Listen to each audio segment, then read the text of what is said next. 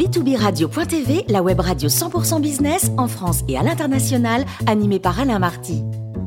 Bonjour à toutes et à tous, bienvenue à bord de B2B Radio.tv. Vous êtes 163 000 dirigeants d'entreprise abonnés à nos podcasts. On vous remercie d'être toujours plus nombreux à nous écouter chaque semaine. Aujourd'hui, nous retrouvons l'amiral Loïc Finaz, auteur du livre La liberté du commandement, l'esprit d'équipage aux éditions des Équateurs. Bonjour amiral, bonjour Loïc. bonjour Alain. Alors votre billet d'humeur du jour s'appelle l'aurore. On vous écoute. Eh oui, plus rien ne sera comme avant. En êtes-vous aussi sûr que tous les chantres qui nous l'annonçaient à longueur de tribune ou d'interview lors du premier confinement Sans haïr l'idée d'une homme nouvelle, où les homo sapiens vivraient en harmonie, car l'espoir que cette utopie suscite a justifié les plus sanglantes exterminations de l'histoire, comme François Bizot qui ouvre avec cet aveu son très beau livre Le Portail, à quelques jours, peut-être, d'un nouveau confinement, j'ai quelques doutes sur la prédiction. D'abord parce que cette crise perdure et bien malin déjà, qui sait quand nous pourrons enfin en sortir. Des siècles de guerre de plus en plus violentes et destructrices et leur litanie de plus jamais ça, qui restèrent lettres mortes, ne me font ensuite pas vraiment croire que les choses changeront. Je pense que les uns qui spéculent et s'enrichissent, insoucieux des conséquences de leur manipulation, et les autres, aux rémunérations indécentes, qui tapent dans un ballon, ou vivent de blogs où s'étalent les passionnants détails de leur vie intime, sans oublier les censeurs ou caciques des nouvelles nomenclaturas, qui eux aussi avaient disparu lors du premier confinement pour se terrer ici ou là, sont déjà revenus à la une, avec la même morgue et rapidement les mêmes émoluments, volant la lumière des spots, qui n'est pas celle des jours et des nuits de combat, de labeur et de dévouement, aux humbles serviteurs qui ont œuvré pour la société et leurs concitoyens, personnels soignants, enseignants et militaires, avant de retomber dans l'anonymat qui sied à leur maigre salaire. Sans oublier le sort de toutes ces entreprises, mortes ou moribondes, qui ne deviendront que des statistiques sans lendemain. Au nom, rien vraiment ne garantit que plus rien ne sera comme avant. Bien au contraire, toute notre histoire le contredit. Je crois, en revanche, que le monde est malgré tout porté et surtout, surtout sauvé par les hommes et les femmes de bonne volonté.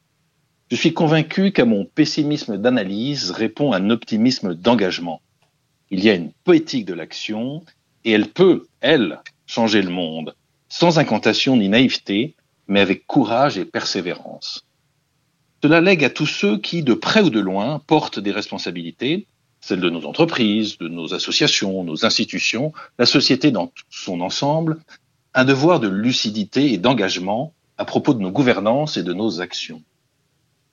Ils devront d'abord s'assurer qu'ils ont compris qu'il y a une mission et un sens, des circonstances et des hommes, que leur action s'inscrit entre ces quatre points cardinaux, mission, sens, circonstances et hommes, et que leur responsabilité est de voir, penser, dire et accompagner. Mais cela ne peut se résumer en une tribune ni dans un mouvement d'humeur. Il faudrait toute une émission ou mieux encore tout un livre. Au-delà de cette première exigence, il faudra aussi veiller au triple rôle de nos organisations, nos entreprises par exemple, ou d'autres institutions, et leur structuration. Le plus noble d'abord, elles sont, en elles-mêmes, ce qui offre une place et supporte, structure, corset, y compris individuellement lorsque le choc arrive. Elles sont ce monde rassurant qui permet de ne pas perdre nos amers lorsque frappe l'incertitude et la foudroyance, dont la rencontre procède toujours d'une part d'aventure individuelle et de solitude. Elles permettent ensuite, ou devraient permettre, délégation et subsidiarité. C'est la condition sine qua non de la rapidité de réaction au combat, quel que soit ce combat. Et de manière générale, elles libèrent le chef qui, après avoir donné le cap, peut s'effacer pour laisser agir ses équipes qui feront peut-être même mieux qu'ils n'avaient imaginé.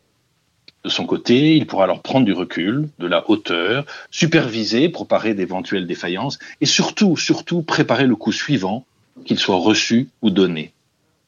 La force de l'organisation n'enlève rien à la stature du patron.